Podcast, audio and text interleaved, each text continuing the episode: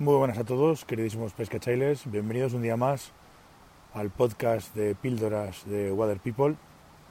Soy Miquel Coronado y bueno, estoy muy agradecido de que estéis al otro lado otra vez y que podamos mantener estas charlas o os apetezca escuchar mis, mis reflexiones.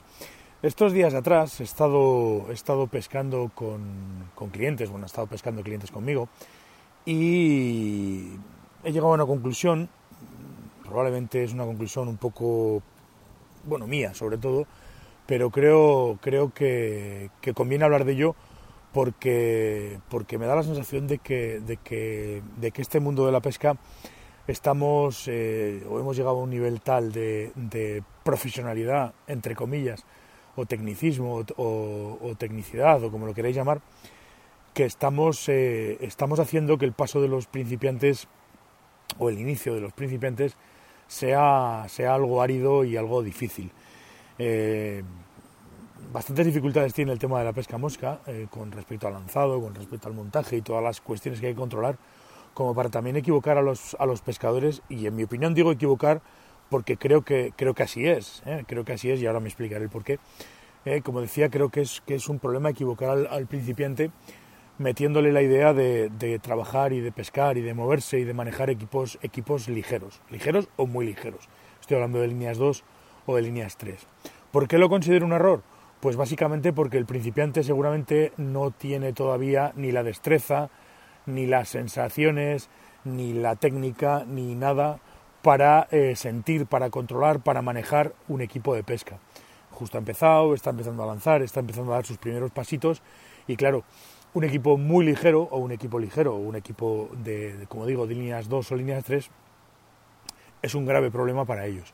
Primero porque, porque no están acostumbrados, como digo, a las sensaciones y segundo porque en determinadas circunstancias mm, que podemos tener cualquier día en el río, pues van a estar vendidos, muy vendidos o vendidísimos. Es decir, una situación de viento, una situación de, de, cualquier dificultad porque está metido en una tabla con demasiada agua, entonces no tiene todavía la destreza para, para lanzar lo suficientemente bien y poder, mm, digamos, solventar ese tipo de problemas. Y una línea ligera no le va a ayudar.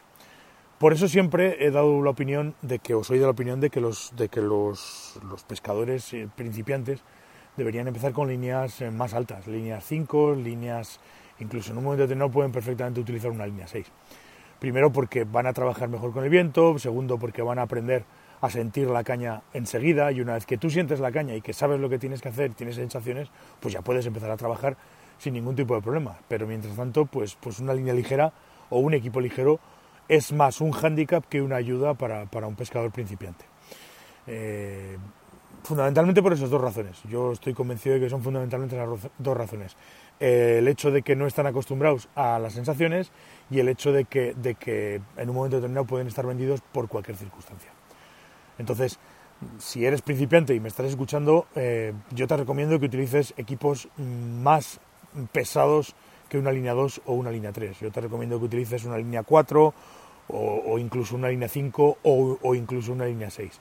Y de esa manera, pues, pues no estarás tan vendido y tendrás eh, más posibilidades de manejarte, vientos, etc.